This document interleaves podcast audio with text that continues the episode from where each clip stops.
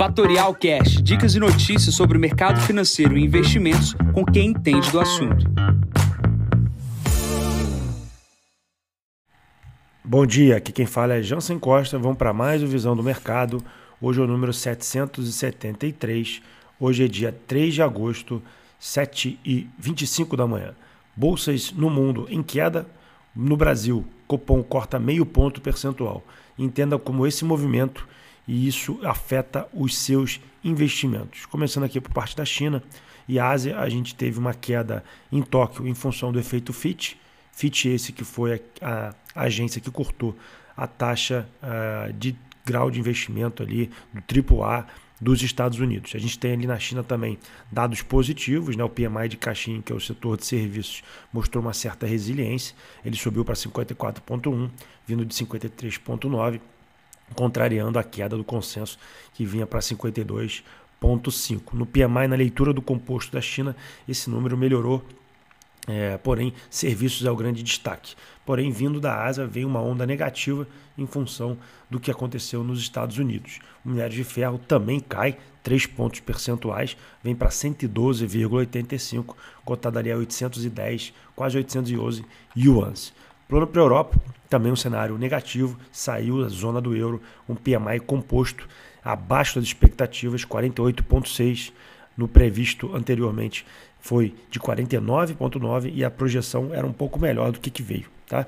Depois que o Banco Central Europeu decidiu elevar os juros em mais 0,25 na semana passada, a expectativa é que isso aconteça também é, com o Banco Central inglês. Tá? Isso acontecendo hoje, deve subir os juros lá na zona uh, da Inglaterra em 5,25.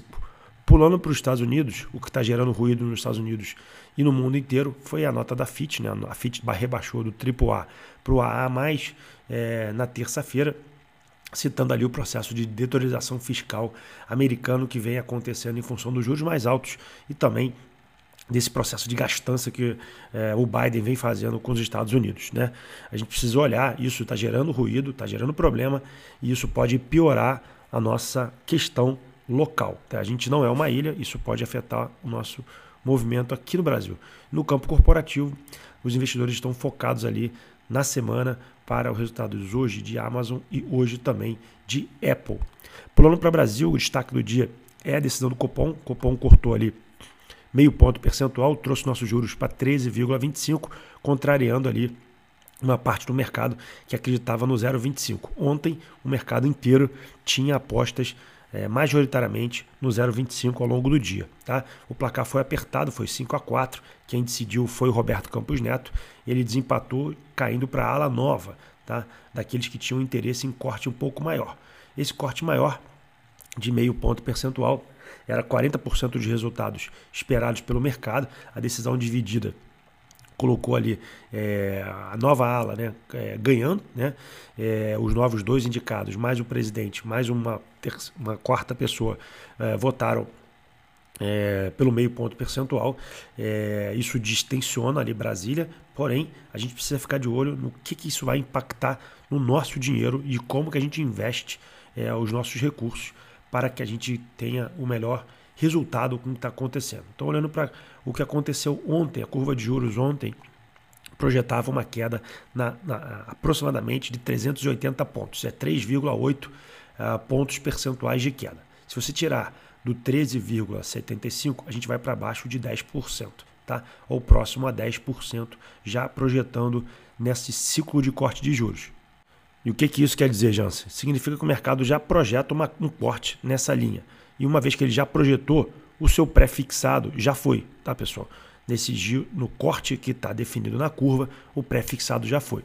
Então, é, qualquer coisa diferente disso, isso vai alterar a curva de juros, seja para mais ou para menos. Se tivermos mais cortes, quem está pré-fixado vai ganhar mais. Mas quem quer montar posições agora pré-fixada, dado que o mercado começou a cortar agora, sinto informar, mas o movimento já foi. Tá? Como que você consegue ganhar no pré-fixado agora, nesse momento? É ainda aproveitando o diferencial de juros que há entre Brasil e Estados Unidos. O que, que você quer dizer com isso, Jansen? Aplica pré-fixado lá fora.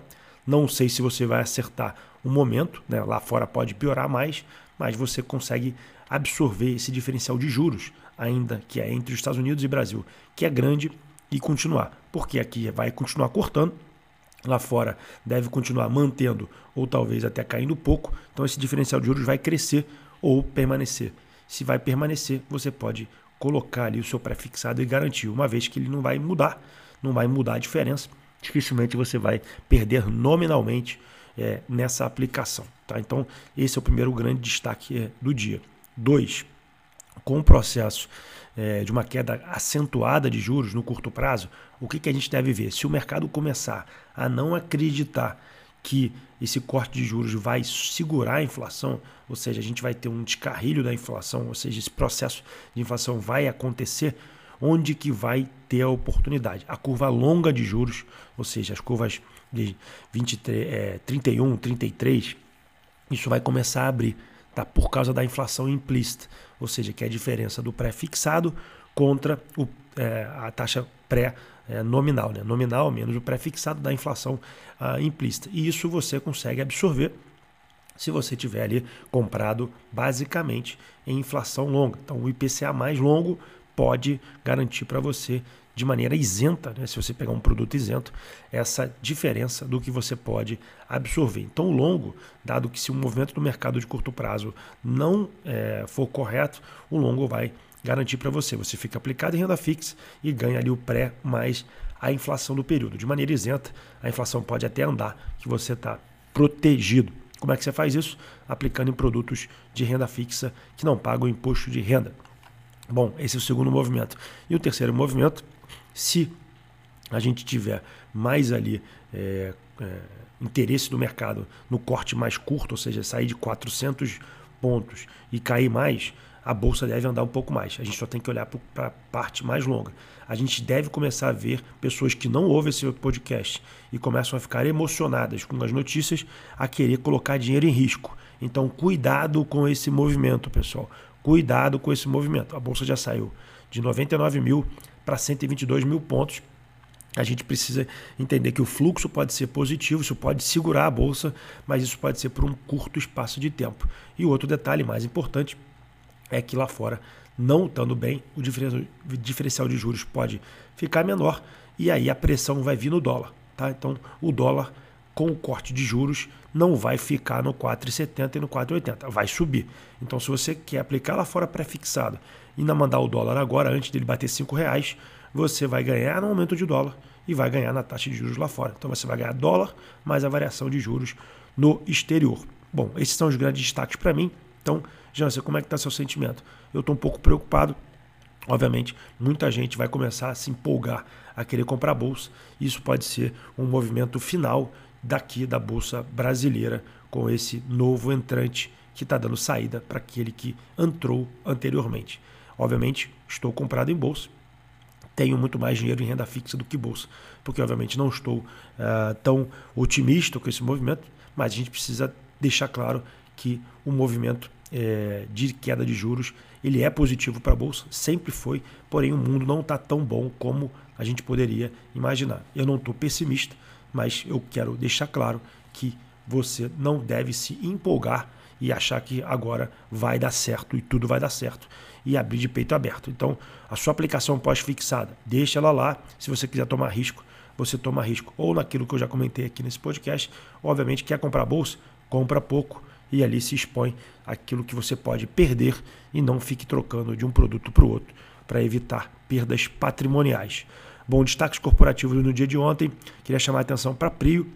É um papel que está surpreendendo positivamente, os números são muito bons.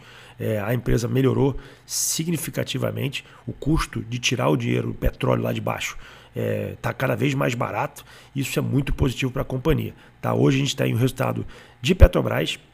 A Petrobras tem praticamente um desconto de 22% do preço internacional para hoje, né? Obviamente, o petróleo segurando ali com essa queda internacional pode facilitar, mas o desconto ele está afetando e afetará o balanço da companhia que está importando gasolina.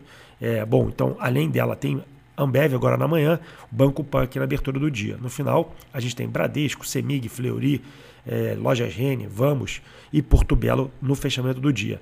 Bom, para a agenda de hoje, a gente tem esses balanços corporativos. Lá fora, a gente tem a Apple e a Amazon. Aqui, durante o dia, a gente vai ter as repercussões do Copom, vai ter PMI para sair tanto nos Estados Unidos quanto aqui no Brasil. E a gente precisa acompanhar é, como que vai se dar o resultado deste Copom. Lá fora, nesse momento, tudo cai, tá? Nasdaq cai 0,36, S&P cai 0,29. Na Ásia, que eu comentei, tudo cai também. Na Europa, tudo em queda e petróleo operando a 82,93. Bitcoin opera 29 mil dólares lá fora, cai 0,18%. O dólar brasileiro cotado no exterior já passa de 4,90, tá? Já sobe mais de meio ponto percentual. Bom, eu vou ficando por aqui. Desejo a todos um ótimo dia. Encontro vocês amanhã para mais um podcast. Bom dia a todos, ótimos negócios. Tchau, tchau. E esse foi mais um Fatorial Cash. Para mais novidades e dicas sobre o mercado financeiro e investimentos, siga Fatorial no Instagram, @fatorialinvest. Para conteúdos exclusivos, entre no nosso Telegram, Fatorial News Informa. Para saber mais sobre a Fatorial, visite o nosso site fatorialinvest.com.br.